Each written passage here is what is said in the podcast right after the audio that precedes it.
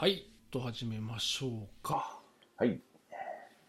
えっ、と、今回の PHP の現場のゲストは、あ渡辺さんです。渡辺と言いますが、えっ、と、ツイッターとかもろもろ、数29っていうハンドルでやってることが多いです。えー今は、えっ、と、渋谷の方で、ウェブの開発とか、あ iPhone のアプリの開発とか、まあ、いろいろやってる感じです。よろしくお願いします。はい、よろしくお願いします。ではですね、今日はあの東京の方に私は来てるんですけど、渋谷の某カラオケボックスの中で録音をしています。えっ、と、廊下ではちょっと若干 BGM が鳴ってるんですが、まあ、おそらく音声には入ってないと思うので、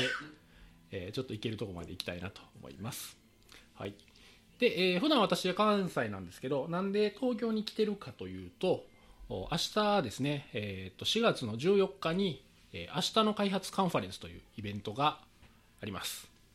で、そのイベントで、えーと、カズさんと私とで、えー開発ツールに関するセッションを登壇するために、えー東京に来ました。まあ、といってもですね、あの今この話をしたところで、多分これを皆さん聞いてる頃にはもう終わってるとは思うんですけど、あの今日はあの前日なのでですね、一応念のため明日に備えて、えーちょっと打ち合わせというか、軽くリハなどをやって、それを終わったところで、えーポッドキャストもついでに撮ろうかなということで、今収録をしています。で、明日のイベントなんですけど、これってどんな人が来るイベントなんですかね？どうなんですかね？えっと、その主催者の思いとしては、こう、今時の新しい開発手法とか取り入れたいんだけど、今のうちの会社じゃな、みたいな人に来てほしいな、みたいな思いがあるみたいですね。割とこう、デブオプスとかがセッションのキーワードになってるのかなとは思うんですけど、例えばそのグリーの藤本さんとか、マイクロソフトのえっと塩さんとか、割と有名な方が来られるんで、まあまあ、藤本さんとかね、最近あんまりこう、外で話してるの聞いたことがないんで、ちょっと楽しみですよね。そうなんですよ。あの自分たちのセッションは当然ちゃんとやらないといけないんですけどあのそれ以外のセッションは実は結構楽しみなのでそうですね。明日面白くなりそうな気がします。これを聞いてて言ってないよっていう人は多分あの資料とかも上がってると思うので。一応収録はするって言ってたんで、あそうなんですね。動画ももしかしたら公開されるかもしれないですね。んですね。うん。あじゃあもし公開されてたら見てみてください。で、えー、と我々2人はですね、えー、と開発ツールセッションというのをやるんですけど、えーこのセッションってどんな感じのセッションになりますかね？えーとですね、その、普段こう僕たちが開発しているのにはこういろんな流れがあると思うんですけど、その流れの中にこういろんなツールがこう、組み合わさって全体のフローができていると思うんですけど、そういう切り口で、その、それぞれの、例えば、えっ、と、バージョン管理しかり、えっ、と、なんだろう、開発環境をどうやって作りますかとか、CI どうやって回し回してますかとか、デプロイどうしてますかみたいなのを一連の流れで、えー、と説明しつつ、どんなツールを使ってて、まあ、そのメリットとか、みたいなことを説明していく感じですかね。素晴らしいもう明日のセッション始まってるからねこれまあまあ無茶ぶりですよね。下打ち合わせないですからね。いやそうですねで今回、まあ、そのセッションの、ね、内容ももちろんそうなんですけどあの今回僕すごく面白いなと思ったのがあの2人で登壇するでしかもあのパネルディスカッションみたいにこう話を回す人と話をする人がこう別々というわけではなくて、えーカズさんとシンバラでいうとこう一緒に登壇して資料も一緒に作るみたいなやり方が個人的にはすごく面白かったですね。めちゃめちゃ面白かったですよね。うんこの、その、ね、新原さんこの前つぶやいてましたけど、その、週一でミーティングしてるのが一番面白いみたいな。そうなんですよね本当それを取って流したいぐらい結構面白かったですね、まあ、今まで言うとこう、ね、何回も登壇したことはありますけどやっぱりこう資料を作ってる時はやっぱり一人で作ってまあ途中でね多少なんか見てくれる人がいる場合もありますけどとはいえそれだとあのこう話す人と聞く人ってこうスパッて分かれちゃうんですけどあの同じ温度っていうか同じ責任であの一つのものを作るっていうのはあ僕はその発表っていう形では初めてだったので、僕もそうですね。でもなかなかないですよね、この形ってねな。かなかないですね、うん。すごい面白かった。うん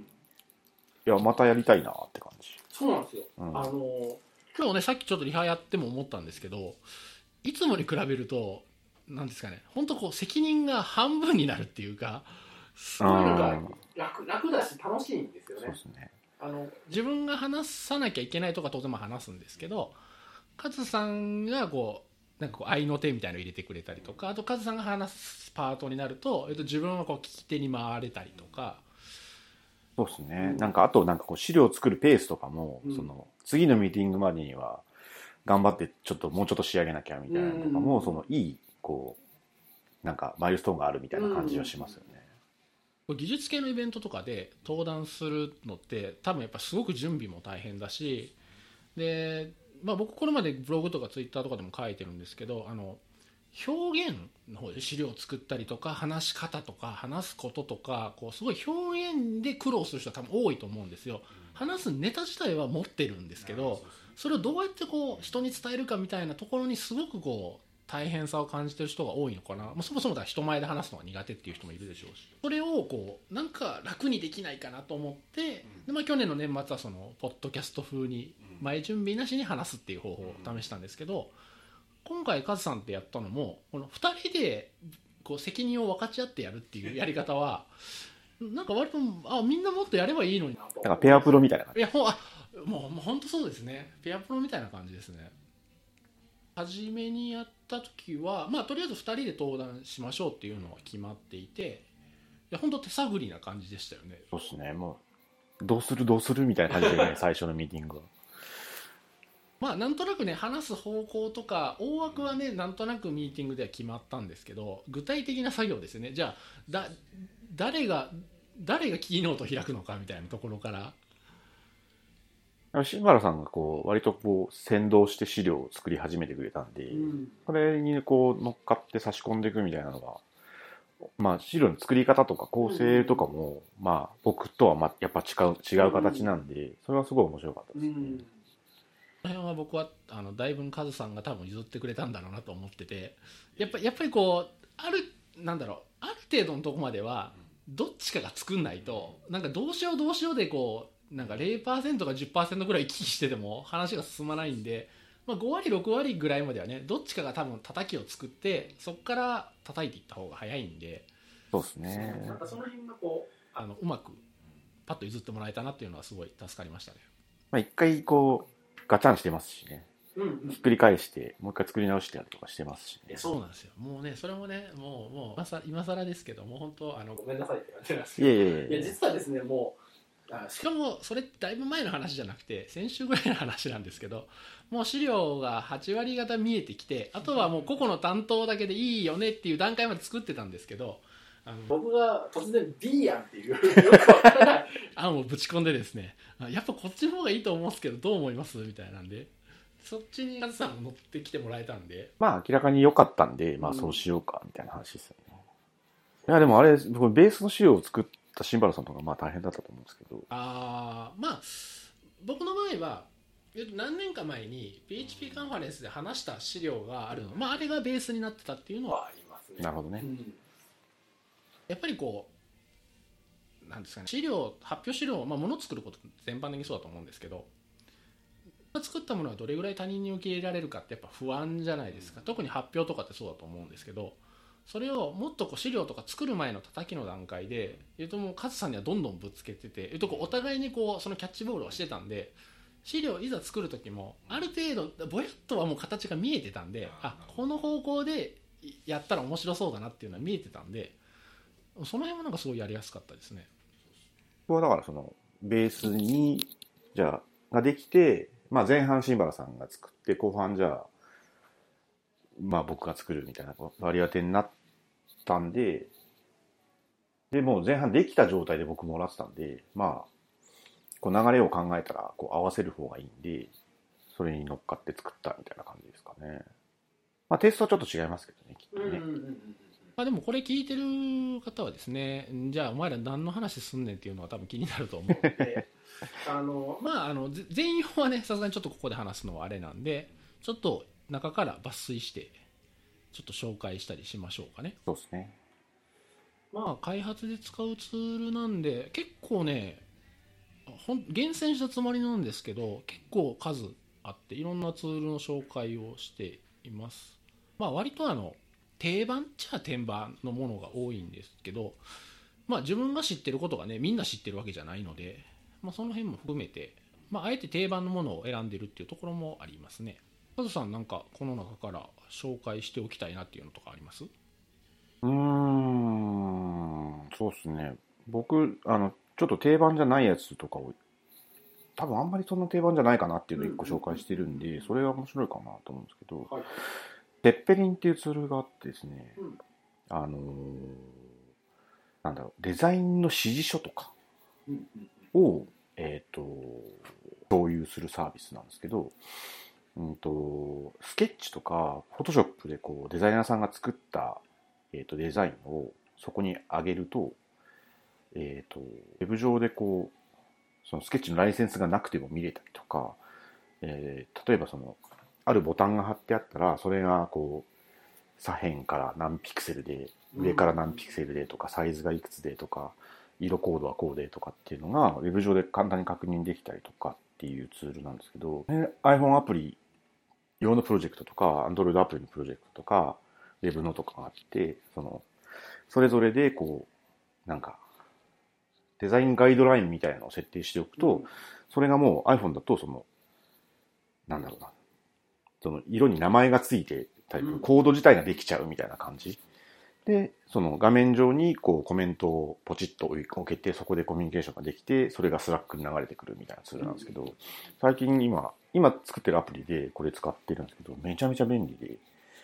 や、超おすすめしたいなっていう感じですね。逆にコメントが流せるっていうのはなんかすごいいいですよねそうですね。で、新しい画面が増えたりしたのも全部流れてくるんで、ああなるほどいやこれ多分、ウェブでは使ったことないんですけど、うんウェブもその最近こう、 React とか使うと、うんその全体の CSS っていうよりも、なんかコンポーネント用の CSS みたいなことになってくると、その画面ごとにこう CSS 取れたりとかみたいなことを、めちゃめちゃ便利なんじゃないかなっていう気がするんですけどね。確かにいや、ウェブで使ってみたいなと思います。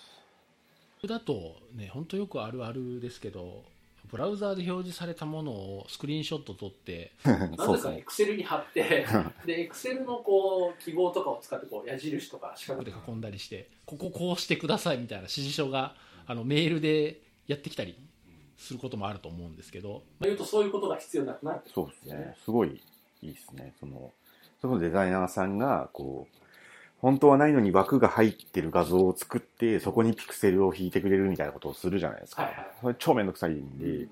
すごいこれは便利かなと思います。いいですね。これは無料で使えるんですか？えっとね、1プロジェクトまで無料みたいですね。あ。で、全機能使えるみたいです。あへえで、えっと、ネイティブのアプリもあるんで、うん。それ上で見てると、まあ、そこにもこう新着っぽいなんか notification みたいなのが出たりとかするんで、うんなかなか使いやすいです。あそのネイティブのアプリっていうのはあの Mac とかの？そうです。Mac のアプリがあって、あ Electron とかじゃなくて？多分 Electron だと思うんですけど、そこまで見てないんでわかんないですけど、これはもうウェブ界隈では聞かないんで、うん。ぜひ持ち帰ってほしいなと思って入れたんですけど。欲しいですよね、うん。特にもうすでにね Slack なりその Chatwork とかそのチャットでやり取りするのが、ね、出来上がってるチームとかだとすごいいいですよねうん。ね、スケッチでこうデザイン作るとかはもう、うん。まあまあ普及してきてるじゃないですか、きっと。ここから先、その、で、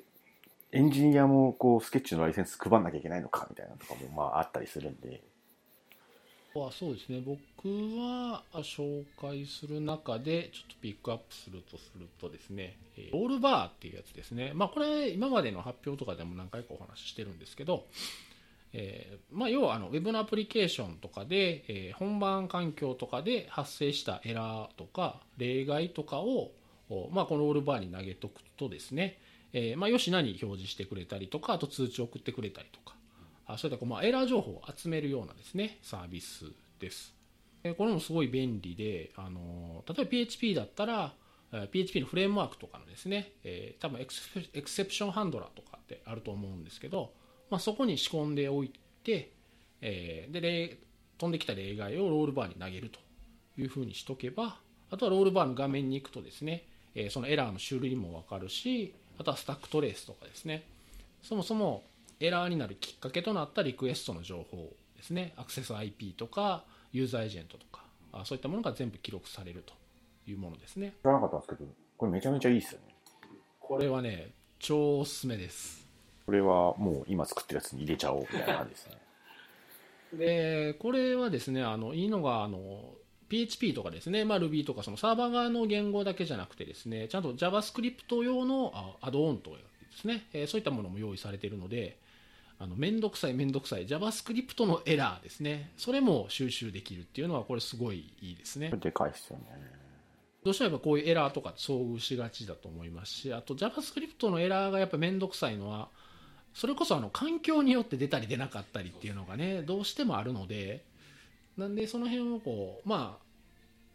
エラー情報だけでもね集めることができるとまあそれを追っかけるあの手立てにもなるのでこれはですねおすすめですこれいいですね。無料でとりあえず30日は残ってるんだ。そうです素晴らしいですね。これは結構いいですねうん。投げるのもあの、まあ、各言語用のですねあのアドオンみたいなのはあるんですけど別にそれ使わなくても、まあ、要は HTTP で投げれあばあ、普通に投げればいいだけだそうですね。なんでこれはすごいおすすめですね。うちの場合だとお Rollbar から通知が Slack に飛んでこなければまあ機嫌よく動いてるんだなっていうような感じ。なかなか気づかないですね。そうなんですよね。やっぱりあのそのセッションの中でも触れてるんですけどやっぱり今すごい大事なのはいろんなサービスがあるんですけどそれらの情報が、まあ、通知だけでも一箇所に集まるっていうすごい大事ですよね。ねだって資料にこうアイコン並べたんですけど、まあまあ数あるんで、その、それのね、こう、コンソールを見て回るとか、まあ、実質不可能なんで、見なくなっちゃうパターンになっちゃうんで、こう、全部がまとまってこないと、まあ、辛いよねっていう感じですよね。そういう意味でもなんか 今のこの2017年においてはやっぱりこの形ですね、えーとりあえずそのチャットサービス特にまあ Slack とか Chatwork とかにこう情報を全部集めるっていう流れは、まあ、割となんか出来上がってるような感じはしますね、うん、多分今後ねまた新しい何か出てくるかもしれないですけどこういったいろんなツールとかサービスからの情報をどこかに集めるっていう文化は多分変わらないと思うんですよね。それがどこに集めるかっていうのは時代によって変わるかもしれないですけど、そうですね。なんかその辺もちょっと資料作っててなんか再確認できたらなって気がしますね。で、まあここまでが明日の資料に関する話なんですけど、まあせっかくなんで実はね元元々のベースのネタではですねもっといっぱいあってですねとにかくいっぱい上げてたんですけどまあ明日50分セッションなんでどう考えてもこれ無理だよねっていう話でだいぶそぎ落とした結果がまああの今回の資料なんですけど、まあ、せっかくなんでじゃあそこに載せられなかったツールとかも聞いてみたいですね。そうですね。そうそう、それで話しようと思ってたのが、まあ、セペリン話しちゃったんで、あとなんだろうなあの、あれですかね、CI 系ですかね、なんか、サイド CI とか、うん。あの、なんだっけ、なんていうのかわかんないんだよな、あれ。CI、コード、コード、コードの複雑性チェックみたいなやつ、海外でもありましたよね、なんか。えっとスクリューティナイあそうそうそうはいはいはいとか。あとは、なんだろうな。あとは、今回のではあんま取り上げてないんですけど、うん。テストの方方面の話とか、それこそ今今時で言うとコードセクションとかうん。みたいな感じのそのエンドとエンドのテストをどこまでやりましょうみたいな話とかも本当は入れたかったんですけどね。そこをやり始めるとそこだけで50分で足んないみたいな感じになっちゃうんで入れてないですね。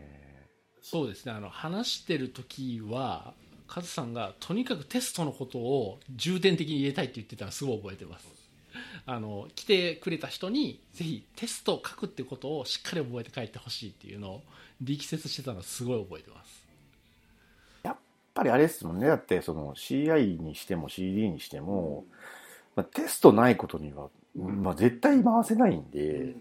そのね、そその、最初にやるのって、やっぱりこう、本当にシンプルなコアのとこだけでもいいからテスト、ユニットテストを書くっていうところがないことには、ね、こう、恐ろしくて、なんか毎日何回もデプロイとかできないじゃないですか。そうですねうんそうなんですよね。テストは、まあ、特にね、もう動いてしまってるプロジェクトでテストが全然ないとかだと、当然導入は難しいとは思うんですけど、いやいつも思うんですけど、まあ、新しく作ったプロジェクトにしても、あのどれぐらいテストを書くかは別にしてもとりあえず1個のテストケースでもいいからとりあえずテストを書いて流してそれも CI で回すっていうこうフローをちゃんと作っとくっていうのがやっぱすごい大事な気がしますね。そうですね。うん。例えばなんかフレームワークを使ってるんだったら、なんか、ルーティングをテストするとかだけでもいいと思うし、なんかね、意外とね、こう、ルーツに何か書いたら、なんか思った通りに動かないとかっていうのもあったりするじゃないですか。ありますね。そこだとね、他に影響なく書きやすいところだったりするから、なんかまあ、例えばそういうところから始めるでもいいし、うん。なんかバグが起きたところからからでもいいし、とにかく始めないことには、みたいな感じですよ。で不思議なものでこう一周回す形ができてるとそこから足していくのはできるんですよね。ただその1周目をやるっていうのがものすごいはだから0から1が大変で1から10はできるんですよそうですね。まあ、あとはまあ、テストしやすいこプロダクションのコードってやっぱあるから、そこはどうしてもやっぱさ最初のハードルとしては高いかなとは思いますよね。とりあえずとりあえず何でもいいからテスト1テストケースでもいいっていうんだと多分やっぱり HTTP リクエストを疑似的でもいいんで投げて200が返ってくるかだけのテストでもいいと思うんですよねとか、なんか、まあ絶対どっかにバリデーションってあるから、うん境界値のテストだけ書いてみるとか、うんね、それこそなんか何文字までっていうのが正しいかとかっていうのが一番まあ書きやすいとは思うんで、やっぱりこうねあのプロジェクトによってテストのポリシーっていろいろあるとは思うんですけど、まあ、とりあえず書いて回す形を作っておけば後々どうにかなるっていうのはありますね。でテストの時の、まあ、まさにその発表資料を作ってる時に出てた話でカズさんと話してていやこれってどうしてるみたいなのが、まあ、あのいくつかあったんですけどその中でテストで面白いなと思ったのがあのデータベース、うーん。そもそもデータベースをテストの時に特にあの単体テストの時とかにデータベース使うのかどうかとかあとはデータベース使うにしてもデータベース使うってことはあのデータベースの中にデータを何かしら投入するのか、まあ、クリアするのか下準備がいるじゃないですかその辺をどうするかみたいな話もしてまそうですねね。まあ僕も島原さんもデータベースはわ割と、その、そこはあんまり極端に目せず使いましょうっていう派だったんですけど、共通だったのが、あれですね、フィクスチャー辛いね、みたいなのは ありましたよね。そうですねあのあのフィクチャーも多分作り方があると思うんですけどあの例えばケイク PHP 特にあの昔のケイク PHP みたいにあのテストで使うフィクチャーをあらかじめ別クラスとして用意しててそれ自体は別にいいんですけどそこで投入するデータをいろんなテストケースでテストクラスで共有しましょうみたいなやり方が辛いんですよね。破綻しますよ、ね。そうそうなんですよそのテステストで投入するデータとそのテストとの整合性を取り続けないといけないのであの1テストクラスについて1フィクシトャーぐらいだったらいいんですけど、そうですね。なんかそういう風にするパターンとかも作ったりしたこともありますけどね。なんか、フィクスチャーのディレクトリの中を、なんか、テストケースごとに分けるみたいな、な、なんかパッチとか作ったりもしましたけど、でもやっぱ破綻するんですよね。そうなんですよ。例えばそのユーザーズっていうテーブルがあってでユーザーに関するテイストは全部そのユーザーズのフィクシャーを使いますだと例えば10個あるテストクラスでそのなんだろうフィクシャーで投入されたデータをもとにテストを作らないといけないんでなんだろうでちょっとこう変わったパターンなどを入れて、フィクシタでレコード1個追加すると、他のテストが全部こけ始めるみたいな。ななんかあんまり本質的じゃないところにすごいこう大変さが出てくるので確かにそれはありましたね。僕はその時はもうあのテストクラスごとにフィクスチャーを作ってでしかもそのフィクスチャーはあの同じ PHP ファイルですね、なんたらテストケースっていうあなんたらテスト .php の中にあのしフィクスチャーのコードも一緒に入れてしまう。っていうやり方をしてましたね。なるほど。僕は、えっ、と、なんだろう、テストデータを作るフェイあの Ruby で言うとフェイカーみたいなやつがあって、それ僕ケークなんで、えっと、ファブリケートっていうののケーク用のこうアダプターを某岸田さんっていう人が書いてるんですね。それがまあめちゃめちゃ便利なんでそのテストケースごとにそのテストケースの、えっと、メソッドの中の頭で作ってうん。終わったら消えてるみたいな感じにして、フィクスチャーは単にスキーマを本番からコピーするっていうだけの設定にしてあって、うん中身のレコードはなしでうんとかっていう風にしてますね、最近は。ララベルにはですねまんま同じ名前のフェイカーっていう機能があってですあねーまあままさにそういうことをやってくれるみたいな感じですねあ、そうですね。僕、ララベルの時はそれ使いまあ、したね。うんララベル、ルーメンの時は。うんこう全部のテストで共有するデータってまあむ無理っていうか あのよっぽど固定的なものだったら別ですけど。そうですね。無理だし、まあ、マスターっぽいやつはね、まあ、あってもいいかもしれないですけど、で、また、分かれてると見通しも悪いうん。から、ちょっとね、追っかけるのもなかなか大変だし、ね。まあ、最近はあの特にあのレイヤードアーキテクチャにして例えばそのドメインレイヤーとかだとあのデータベースは当然全く関係ないのであのそこはあのデータベース使わずに当然書けるんで、まあ、とはいえこう、まあ、そのリクエストが飛んできてそこからのあの、まあ、E2E までいかないですけど、まあ、API の、まあ、外から HTTP リクエストが来てレスポンス返すまでのテストとかあまあ、まあどうしてもやっぱりねデータベースが関わる部分はデータベースがあってテストした方がいいっていうことはやっぱりよくあるので工夫はいるかなと思いますね。そうですね。そうだから、その、まあ、最近はね、そのフロントもさっきも言ってたような、こう、ね、 React 使って API 叩いてみたいなパターンが多いんで、僕、その、ケークの普通のウェブのアプリって、もう何年も書いてなくて、基本的に API しか作ってないんで、うんほとんど。まあ、管理ページみたいなのは、まあ、うん多少作ったりもするんですけど、なんで、その、エンドツーエンドのテストはもう、コントローラーのテストで、まあ、まあまあ、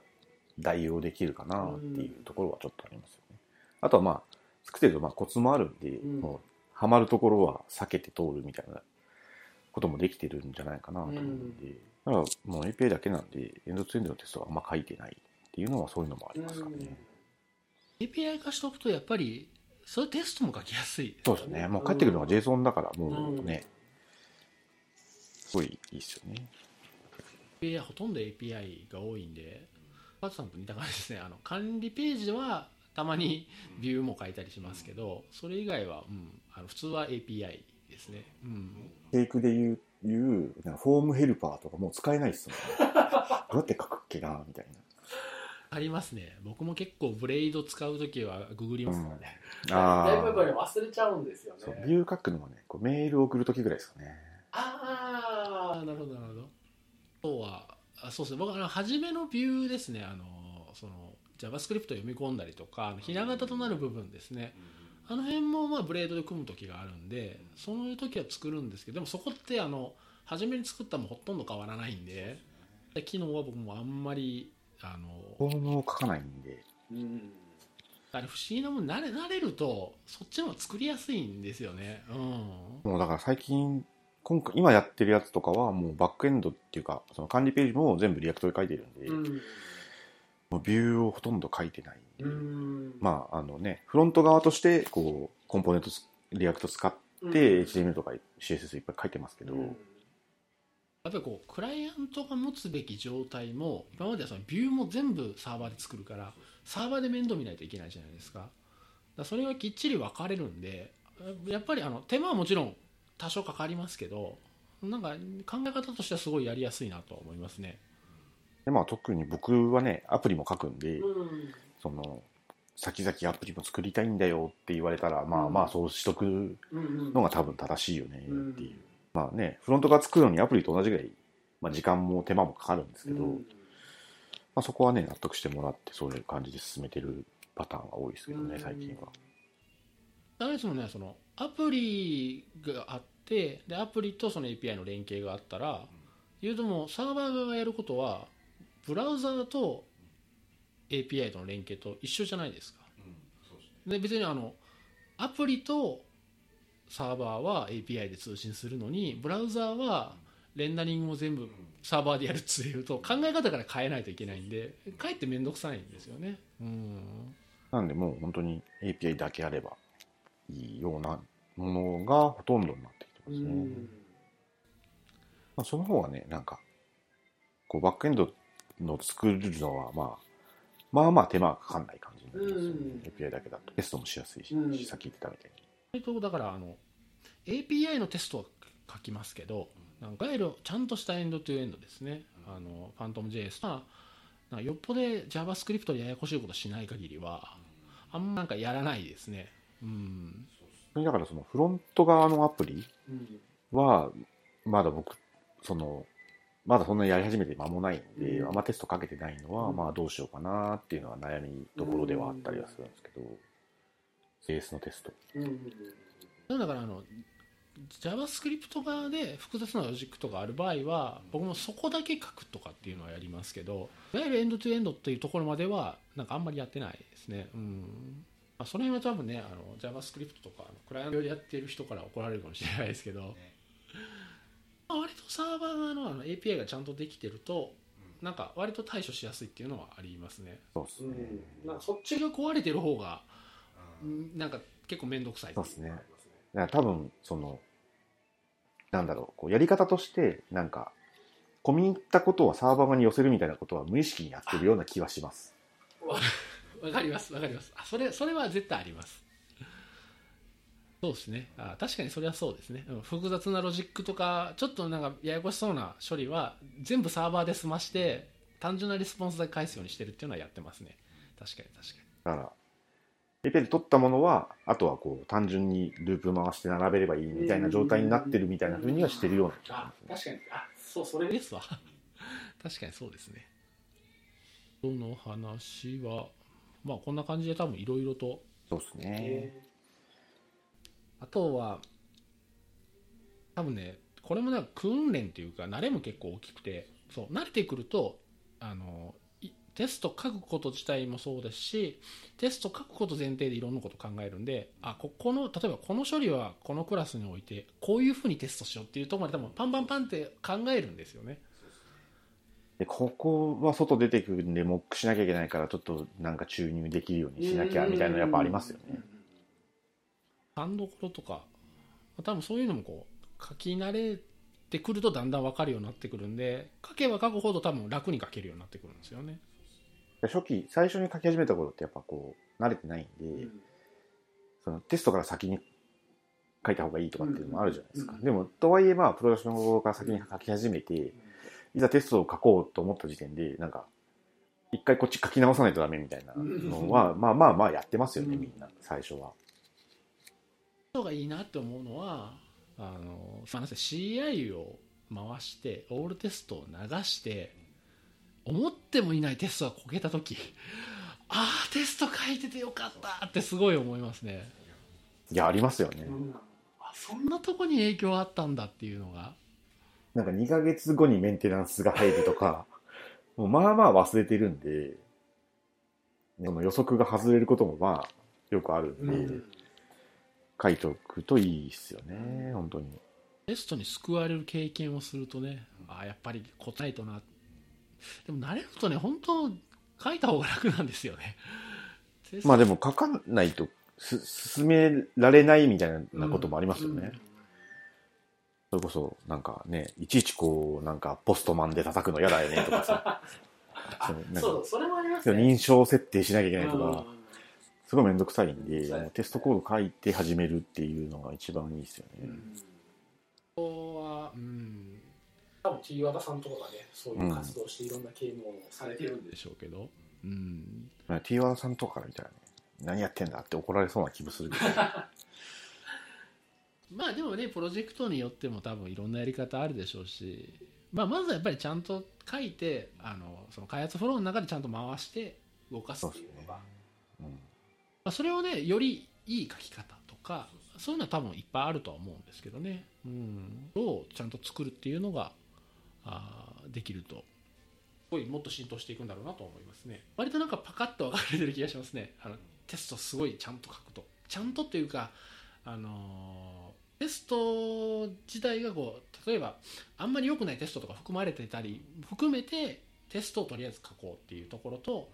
一切書かないっていうところと結構ねスパッて分かれてる感じはしますねまあまあ、なんかこう、最近こう困りましたみたいな相談とか、まあ受けるじゃないですか。なんかまあまあ大変なこととかもいろいろありますよね、皆さんね。あのね、1回目の話をした方とかはそういうのをいっぱいね、経験されてるみたいですけど、僕も今日、まさに今日、はいあの、うおーっていう行動を見ましたけどね。まあね、まあ、PHP で言うと、まあ、PHP 自体がねすごく歴史が長いんで、うん、あのいろんな行動はあるかなとは思うんですけどということが日々多いのでそうですよね。過去書いた過去の自分にも感謝って感じそうですね。本当にそう思いますよ。ありますねになんかカズさん今回の入れられなかったものとかでなんか話しときたいものとかあります？うーん、割とこう、やっぱりこう、多分ターゲットは、ウェブ系の人が多いと思うんで、アプリっぽい話を、まあ少しは入れたんですけど、うん。ちょっと、まあ僕もまだ実験中というか試行錯誤してるとこなんで入れてないのとかあるんですけど、その、アプリのビルドとかを CI で回すみたいな、まあやってる方は結構いらっしゃるんだと思うんですけど、うちとしてはまだやってなくて、うん。この辺今ちょうど今、今、今今やってるとこなんで、うんまあ入れられたら入れようかなと思ったんですけど、まあ、まあ尺的にちょっと無理だったんで入れてないんですけど、あの、ファーストレインっていうそのうんビルドしてサインしてみたいなやつを自動化できるツールがあって、それを使ってやろうか、や、今準備してるというか試してるところで、その、まあ本当はまあ、サークル試合とかで自動でビルドできればいいんですけど、その、まあやったことないツールなんで、うん。一旦手元にある方がいいかなと思って、えっ、と、古い MacBook に Jenkins 入れて、それで自動でやるみたいなのをや今やってたりとかします。うんベースのアプリとかがややこしいのはプラットフォームが決まってるじゃないですか。だからどこでもビルドできるわけじゃないのがねなかなか悩ましいと。これアプリ作ってる人が聞きますもんね。あのビルドの時間がかかるからクラスターとか組んでやりたいんだけどそういうサービスないかなとかうん。なんかこう、まあ、ウェブアプリケーションとちょっと違うっていうか、うん、ビルドできる環境が決まってるっていうのはなかなか大変ですサークル試合がね、一時期こう、去年、今年ぐらいだったかな、できたんですよ。フリフリーでも。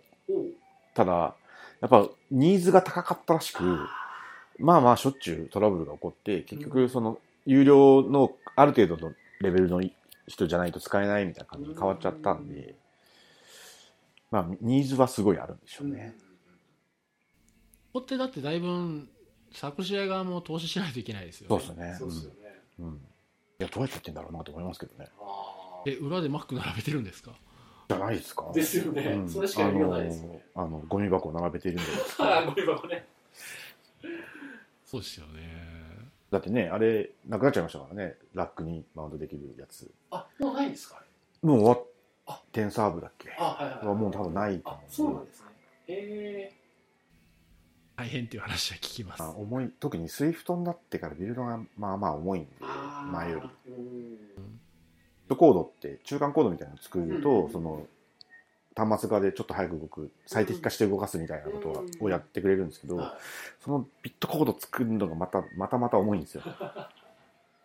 そのビットコードっていうのは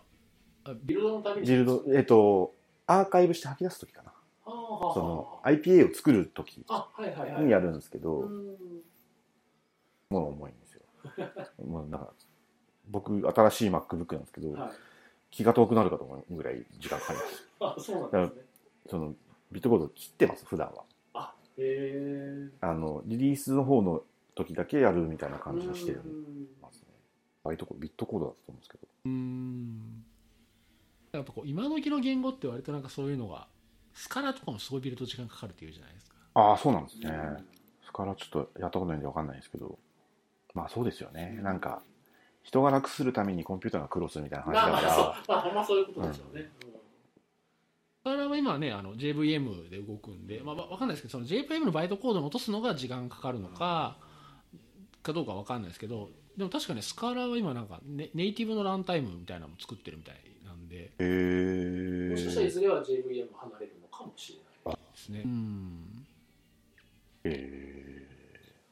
カズさん書いてもらってるのこれ Functionsああ、なんかね、その、例えば、あの、 Chatwork とかって、はいこう日本のサービスなんでうん、こう、連携させづらかったりすることあるじゃないですか。うんで、どうしてもお客さん都合です、 Chatwork がいいですって言われても、 Chatwork のアプリとか見てるのだだるいじゃないですか。普段 Slack しか使わないんで。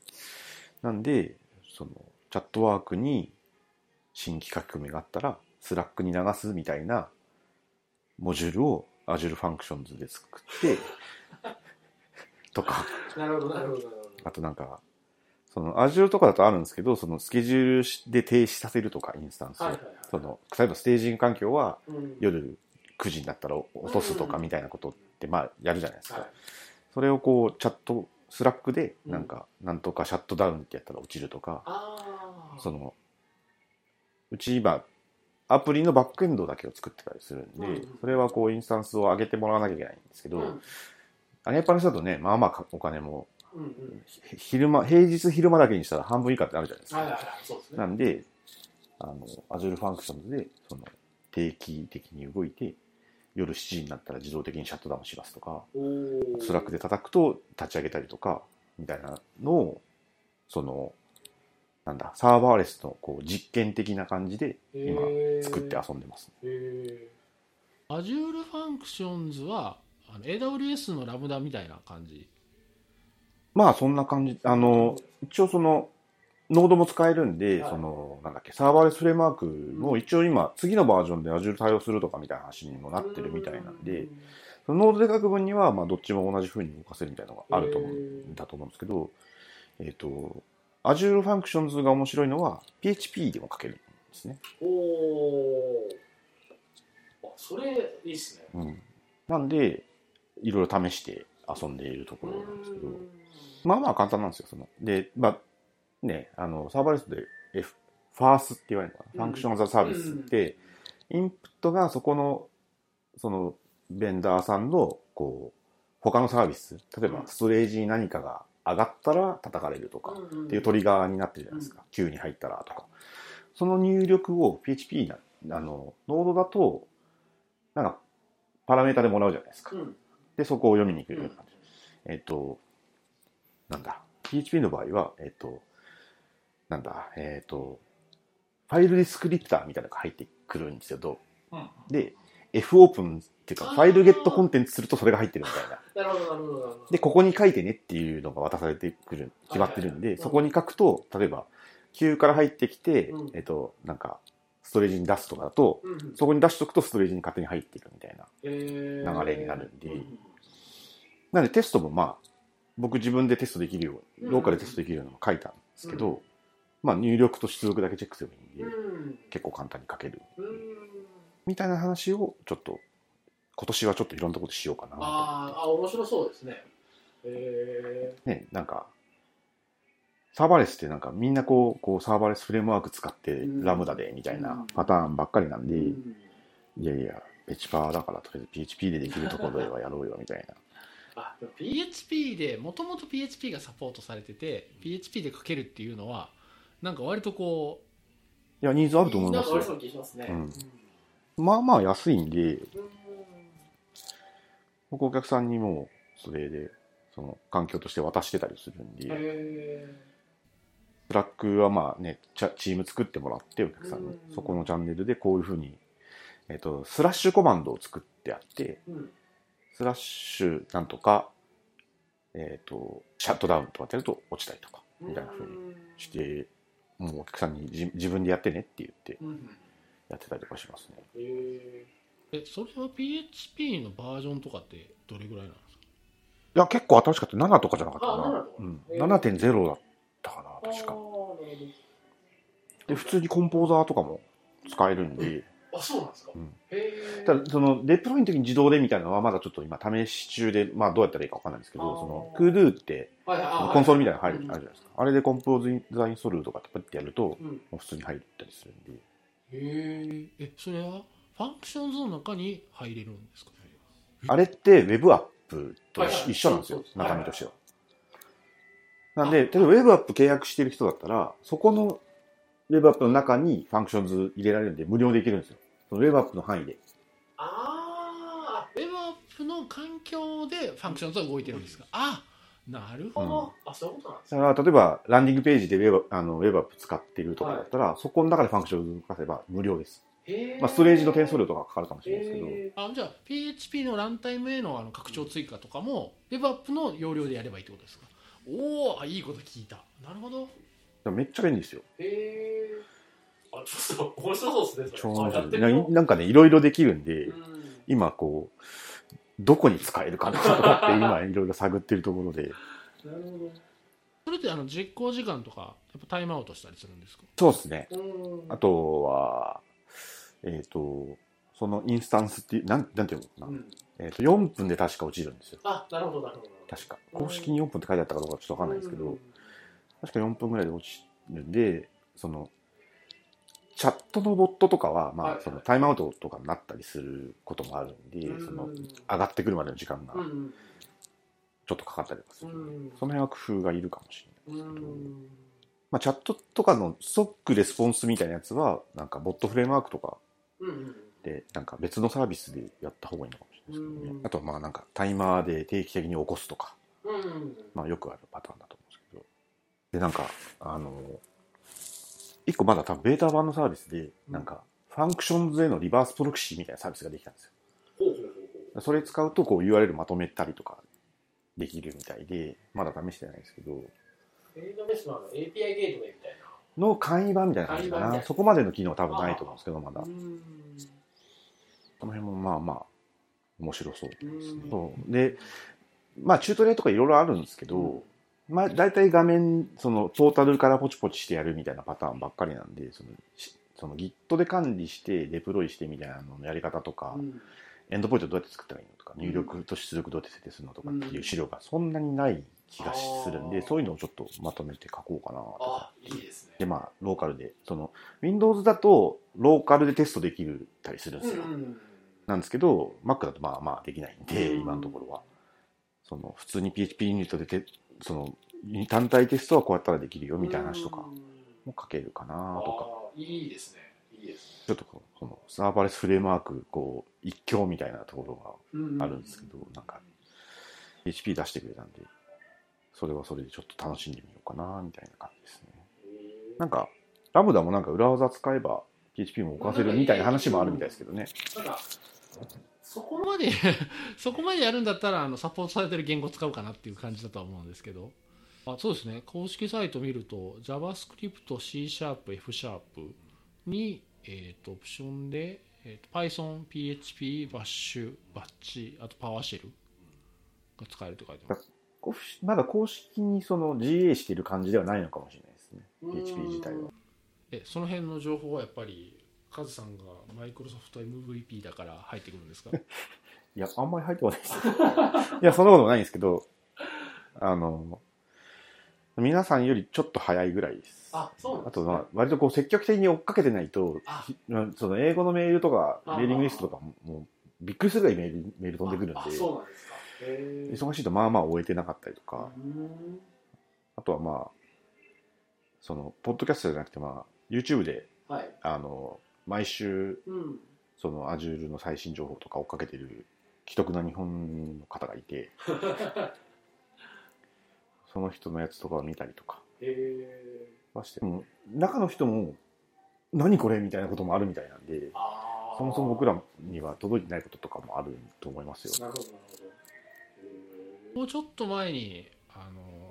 そのさっきから話の出たような Web アップっていうその Azure がやってるパースですね、まあ、えっとヘロクみたいなやつをちょっと一時追っかけててあのヘロクと大きく違うのはやっぱりあの日本リージョンがある。しかも東日本西日本にまで分かれてるっていうのがあすごいいいなと思って。でちょっとある程度追っかけてたんですけどなんかその時困ったのがやっぱデータベースであの PHP の動く環境自体はいいんですけどデータベースがやっぱちょっと困っててというのは MySQL は一応あのあドーンで、外部サービスでね。そうですね、。クエア DB っていうのを使えるんですけど、まあ正直あんまりパフォーマンスが良くなくてですね。あの、まあ、実験には使えるけどこれはプロダクションはきついなと思っててで Azure の中にはちゃんとあの SQL サーバーがマネージのサービスで用意されているのででも絶対これ使った方がいいだろうなあのもちろんあの IaaS の方に MySQL とか PostgreSQL 入れるっていう方法もあるんですけどそれやるとうまみが減るじゃないですか。その DB サーバーの面倒を自分たちで見ないといけないんではいはいはい。でどうしようかなって思ってたようなことがあったんですよ。そうですね。そこはね、僕もまあ当然そうあって、なんか R RDS 欲しいよねみたいな話あるじゃないですか。で、一応多分これは大丈夫な話だと思うんですけど、去年のレコードとかでも言ってたと思うんで、はなんかいろいろ計画があるっていう噂はちらほら。聞きますね。で、あとはもう一個は、その SQL サーバー for Linux っていうのがあってですね、あはいはいはいはいはいありますね。普通に動くんですよ。うんで、まあ、Docker イメージとかもあって、で僕今自分のベーグラントで動かしてたりはするんですけど、はいはいはいはい。意外と普通に動きます。特にだから CakePHP、うち CakePHP 使ってるんで、CakePHP は Windows 環境だと SQL サーバーサポートしてるんですよね。うん。公式公式に。うん。なんで SQL サーバーのテストとか、えっ、と、データソースとかも普通にあるんで、うん。えっ、と、そっちに向けてあげると、普通に Linux 上でも SQL サーバー使えて、うん。実際今僕が使ってるやつは、Azure に載せようと思ってるんで、うん。えっと、その、本当はね、ポスグレとかの RDS っぽいやつが出てくるといいんですけど、ううんと、ないんで、SQL サーバーでも、ポスグレでも、どっちでも試合回してます。うーん。えそれでなんかこう環境起因でなんか落ちたりとかエラーになったりとかないですか？そうないですね。あ。の、一個問題があるのは、はい。えっと、SQL サーバーって、その、なんだ、シリアルになってる、うん。その連番になってるやつの、えっと、例えば、今、マックスが10だとしたら、はい。えっと、そこの番号を指定できないんですよ。ポストグレとかって、その、1って入れたら1入るじゃないですか。それができないんで、おそれぐらいですかね。だから、ハマったの。なるほどなるあと、まあ、実際には多分なんかその、ソートの順番とか、うんその、その辺はちょっとまあ注意が必要なところもあるとは思うんですけど、うん確かなんか SQL サーバーってその、ソートするときのキャラクターセットがどうしたみたいな設定が確かあったはずなんで、そこら辺はまあ、まああるのかもしれないですけど、今今、あんま問題になってないですね。だから、SQL サーバーはその、すごいちっちゃいレベルからこう、大きい、まあ、データウェアハウスクラスのやつまでお同じように扱えるみたいなところもあるんで、うん。まあ、ちょっとやっといてみてもいいかなと思って、その、割とこう自分でコントロール効くやつで今試していると。うーん。ただ、ね、今のところはそのマネージドのデータベースは SQL サーバーしかないんで、まあ、それに乗っかる方が絶対いいですよね。あとはまあ、ドキュメント DB って、えっ、と、うん。モンゴあはいはいはいはいとかうん、ノー SQL に行っちゃうっていうパターンかう、んどっちかですかね。まあ、そドキュメント DB すごいいいよっていう話は、欲の選択肢もあるかもしれないですね。で、モンゴの API 使えるようになった、なったのは確かに GA したんで、うんこの前。もともとはちょっと独自実装だったのが、そのモンゴと同じ API で動けるようになったみたいなんであーなるほど、今 PHP のそのケイクのアプリケーションから、えー、と SQL サーバーつなぐときは SQL サーバーは SQL サーバー for Linux ですよね。で PHP のアプリケーションはどどうやってつないでるんですか？PDO。PDO で SQL サーバー用のドライバーって Linux 版ってない？えっ、とね、ODBC 経由でつなぐやつが MS から公式に出てるんですよ。Linux で動くやつが。なるほどなるほどなるほどなるほど。あの、えっ、と、PDO の先に ODBC がいて、うんうんうん。っていうのが、もうほぼほぼ一発インストールでいけるぐらいあなそうな感じになってんですねもう自前でレシピ書いちゃったんで、レシピプレイブック、あはいはいはいもう普通に簡単にいける。でも、試そうと思ったら、Docker で試すのが一番早いかもしれないですね。うーんあったと思うんで、まあまあインストールするの、まあ、ちょっと苦戦するところがあった。その ODBC 周りに。ちょうどだから、えっと、Ubuntu の16.04になって、それがなんかアップデートがかかったかなんかで、微妙にライブラリのバージョンがみたいな話があってう、ん。僕が使った時にはちょっと苦労したかもしれないなるほど。これですね。MSPHP です。そうそうそうそうそう。ああなるほどなるほど。でちゃんと PHP7 に対応してますね。おきます。へえでそのサービスってもうローンチしてるんまだしてないでまだす。してない。今開発中。いろいろ、なんか、その、自分でコントロールが効くので、うんうんううんん、めっちゃチャレンジングな感じにしてるのでいいですね。いいですすげえ大変なんですけど。ね あえのまだ日本のリージョンにも来てないベータ版なんですけど、はい。 Web App on Linux みたいなのがあってあれが熱いですね。熱いですね。あれドッカーも公式にちゃんとサポートするんであそうなんですか、うん、ドッカーコンテナ、その今のその MS さんって DCOS とかキューバネ Kubernetes とかを代表してるじゃないですか、うん。多分それよりもうちょっとちっちゃい時はうん。うんウェブアップにドッカーコンテナあー。2個 ,2 個3個つなつけてみたいなのができるようにするんじゃないかなと。じゃあそうか。じゃあコンテナの面倒もウェブアップが見てくれるっていう状態にする、そうそうそうでなんかあのウェブアップの中で SQL サーバーいやいや前 SQL 化してウェブあのワードプレスが1個で動いてますみたいなのもあるんですよもう実際に、来ましたね、うん、あの SQ ライトが動いてる。はいはい。ああ違う。前 SQL が動いてる。はいはいはい。うん。それもなんかもうポチッてやったらもうできちゃうんで。うーん。それ熱いなみたいな。熱いですね。そう。それも思ったんですよ。ウェブアップ試してる時があの Windows サーバーじゃないですか中身が。だからあのもちろん PHP コードっていう意味ではあんまり差はないんですけどとはいえあの環境設定のこととかああとちょ特にその中に入ってどうのこうのとかやっぱり若干やっぱ違いはあるんで。HD アクセスじゃないのかみたいなとかああそうですそうですそうです。IIS なんでね、ねうん、そうですね。そうそうそうそうそうそう。もう未だに僕あれ書けないですけど。Windows, Windows 環境使ってないんで。いやーそうそう。Linux 版のしかも Docker 対応だといや熱いっすよ。ねかなり熱いですね。だからね、その、Kubernetes を使ってる Azure のサービスがあるんですけど、うん。Kubernetes、まあ、ちっちゃい構成でもいけるとはいえ、うん。まあ、IaaS2、3台は最低限いるじゃないですか。それから比べてもね、コストも全然安いし、うん。うちとかはね、ちっちゃいお客さんが多いんで、うん。早くおいでよみたいな感じなんですけど、いつ来んだろう。いつ来んだろう。って楽しみにしてます、僕も。でさっきのあの SQL サーバーなんですけどあの実際 PHP との連携をしてみてなんかパフォーマンス的にどっちがどうとかなんか感じた部分とかあります？まあ、まだ、その本番っていうか、うん。その IaaS っていうに載せてないんで、うん。そこはちょっとまだ何とも言えないんですけそど、うですね。ローカルで使ってる分にうは、ん。あんまりこう、ただ、そのメモリの利用、使用量、あの、リクワイアメントが高いんですよ。3ギガとかなんですよ。あへえなんで、その、なんだろう、Air とかうん。MacBook だと辛いだろうなっていうのはありますけああど、なるほどでも使っててこう、遅いとかって感じたことはあんまないんで、うん。その、開発環境として VM で動かしてる分には、うん。ストレスはあんまないですね。なるほど。まあメモリいっぱい食うんで、ちょっとあれですけど。うん。版に持っていってこうどういう違いが出るのかっていうか知りたいですねもう今いろいろやっているところです。Azure の中で PHP どれぐらい扱われてる感じなんですかね？どうなんですかね。ねでもまあまあ使われてるんじゃないですかね、きっと。まあそうですよねニーズがあるからファンクションズでやっぱサポートしてる。うんまあ逆にだからね、あの、AWS がサポートしないからしてるとかっていうのももしかしたらあるのかもしれないですけど逆にだから、あの、まあ C シャープとかね、うん。自前の得意な言語をサポートするからうん。こそ、そのなんか、いろいろ他の言語もみたいなのがあるんじゃないですかね。だから、その Web アップの前身のサービスとかも、うん。結構 PHP サポートされるの早かったと思うんで、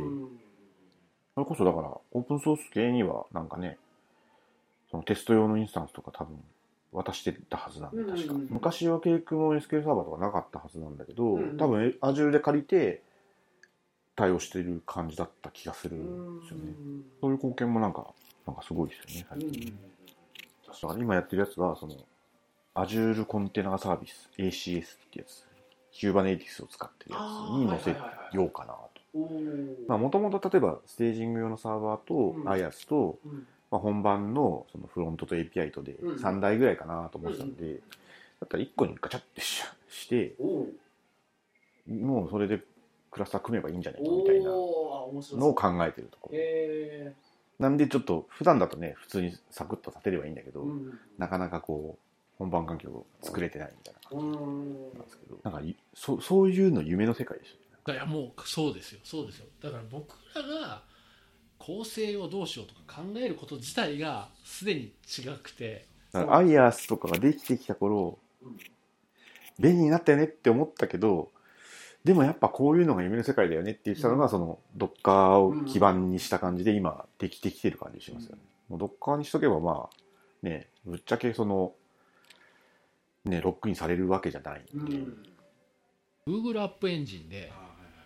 特にあの出てきた頃のアップエンジンでその時は Python で Web アプリケーション書いたんですけどいや本当すごいなと思ったのが家で夜ソファーでテレビを見てる間に勝手にザーってインスタンスが増えて負荷がガッときたんでで終わったら勝手にバーッと畳まれててみたいなのを本当何にもしてないのに勝手に裏でやってくれてるっていうのがうわこれがクラウドだっていうのをすごい思ってだからっていう体験があるんでアップうん。あの先進的すぎたから受け入れなかったんですよ。まあ、あとあの一時こう出てきた時はものすごい安かったんですよ。だから AWS で EC2 とかで組むよりも安く安いのに勝手にスケールする。その代わりあのかなりロックインされるのでそこのあの痛みは飲まないといけないですけどその代わり得られるメリットが大きかったんですけど値上げしてなんかこの値段だとわざわざロックインされる理由あるっていうのでちょっと離れたっていうのはあるかもしれないですね。そもそもの仕組みも変わったんですよね結構。確か。そうそうですね、うん。うん最初のアップエンジンはすごかったっていう話をそのサーバーレス界隈で最近こう盛り上がってる人うんたちが言ってましたね、ああやっぱり。あのネコルリさんってえっ、と人がいてはい。サーバーレスの薄い本っていうのを、はいはいあのサーバーレスコンフとかでもくうん。あの売ってたと思うんですけどうん。それを書いてる人えがーそんそそんなこと言ってましたね。本当そうですよ。すごい衝撃でしたね。ああこれこれこそがクラウドだと思って。だからこう AWS とかもちろん便利なんですけどなんかちょっと違う感がやっぱ,、まあ、やっぱり結局こっちが考えなあかんやんっていうのはずーっとあったんでまあ多分今ドッカーが目指してるところはそその辺りですよね。うん。それだからもっとオープンなプラットフォームでやるっていうことですよね。よかったのはそのウェブアプリケーションのコンテナがバッと増えるのもそうですけど B っていうか永続層がビッグテーブルだったんでそっちも勝手にスケールするっていうのがやっぱでかかったんです。今もあのフロントがスケールするのはなんできると思うんですけどその DB とかもガンガンスケールするっていうのはやっぱりある程度ね考えないといけないとかそれこそあのカサンドラとか普通の RDBMS じゃないものを使うとかちょっとやっぱ工夫がねいるので。これなんか前回ね前回の武田さんとか言ってそうですましたね。話がまさにそうでしたね、立ってるんですけど目指すところは一緒というかそうですね。やっぱりあの衝撃はやっぱすごかったですからね。それまでいろんなことをしてこういろいろ負荷とか戦ってきたのがうわこれはすごいって本当思いましたね。あのスタッフとかにもそういう話をしてたんですけどもう技術力が完全にこうコストに跳ね返ってくる時代が来るよって言って今まではそう今までは必ずしもそうじゃなかったけどアップエンジンを前提あの時のアップエンジンを前提に考えるとウェブアプリケーションをただ作るだけじゃなくてアップエンジンのアーキテクチャに合わせないといけないとかあとは何よりビッグテーブルをうまく使わないといけない。それがうまくできたらこんなにもコスト下げれるっていうのはついにこう腕の差がこうコストの差になる時が来るよっていう話をしてた記憶があります、まあいろいろ大変ですよね。そまあねそうっすよねまあでもなんか近づいてきてる気はしますけどね。そのそれこそねファースサーバーレスとかマイクロマイクロサービス化みたいな話とかで言うと、ねそれこそなんかパースとかにがもっと便利になってくるみたいな,、うん。なそっち側の方向もあるだろうし、うん。ディショ OS とか Kubernetes みたいなうん。方に落とし込んでいくとかそれ自体がサービスとして提供されるみたいなことになってきてたりするから、うん待ってる間に勝手にスケールしてくれる 未来が来てくれることを祈りますね。はい。明日は明日、アスカンなんですけど、はい。今週末にその MVP のなんか MVP だけ集まるイベントみたいなのがあって明日の夜もなんかプレプレイベントみたいなのがあるんであの明日の夜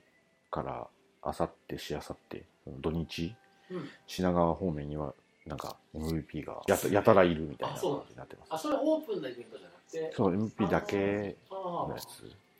それなんかデコードの前にこうお披露目みたいな。そういうのもあるんじゃないですか、ね。なるほど。ぜひなんかまた PHP 界隈で面白そうなネタがあったら。そうですね。いろいろ喋っていいものはどんどん出します。MPP の中で他にそういった PHP を絡めて追っかけてる人って他にもいるんですか？各々その昔からいるすごいうん。そのがっつり Azure な人たちとかでも PHP やってる人もいると思うしうん。最近だと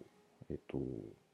最近だと PHP 界隈にいる人だと総大さんとかがなったんで、あ、うん MVP うん。あ、そうなんですね。へえ。去年の年末かなんかかな。あんま言ってないのかな。うん、どうなんですか？その PHP とかオープンソース系の人たちとまたなんか全然違うんで。ぶっちゃけなんか総大さんとかはいやぼっちじゃなくてよかったっすみたいなことは言ってる。あのぶっちゃけ僕もそれは全く同じことを考えててあのあそれこそあのカズさんと会ったあの去年一昨年かな、えー。の2月ぐらいにやったやつですよね。そうです。ね。なんか、あの MS のイベントで登壇する機会があってあの Ruby の松本さんとかも来られてたんですけど行ったけどほとんど知り合いがいなくてななんでみんな来ないんだろうねっていう話を会場してましたよね。覚えてます確かにちょっとこう文文化圏というかこう来てる人が違うっていうのはありますね。あの全然別に関係ないわけじゃないんですけど。うん。そうですね。うんだってこうデコードとか行くとスーツとかいっぱいいますからね。あ僕短パン T シャツで行ったらなんかこうちょっとちょっとだいぶ浮いてるみたいなまあ何人かいるんですけどその何人かは大体知り合いみたいあ。ああ、ななるほど。それで言うと明日ってどうなんですかね？明日どうなんですかね？ね。いやその参加者リストをは僕一応ダーッと舐めてみたんですけどはいはいはいまあまあ知ってる人が少ないですねあ、まそうなあなんんか。なんかざっくり数えた感じだと10人見つけられなかったと思うんでパッとパッと見まあいいんじゃないですかまあでもスーツかもしれないですね。そうそう昼間にね、わざわざ来る人ですから。うんまあ多分いやでも逆にそういう人たちに向けたイベントみたいな思いもあるしね。確かにね。そうですね。明日早いんですよね。ね、あるので、ちょっとこの辺にしておきましょう。ということで、えー、と今回の PHP の現場は、えー、と渋谷のカラオケボックスから お送りをしました。えっ、と、このポッドキャストではですね一応公式なハッシュタグというのがあってですね、えーシャープ PHP 現場というハッシュタグがありますなんで、えーこれで感想とかですねご意見などをツイートしてもらえればあー見ていますので、はい、ぜひよろしくお願いしますお願いしはいます。えーということで、えー PHP の現場今回のゲストはあカズさんでしたカズさんありがとうございましたいえいえ、お疲れ様でした。これです。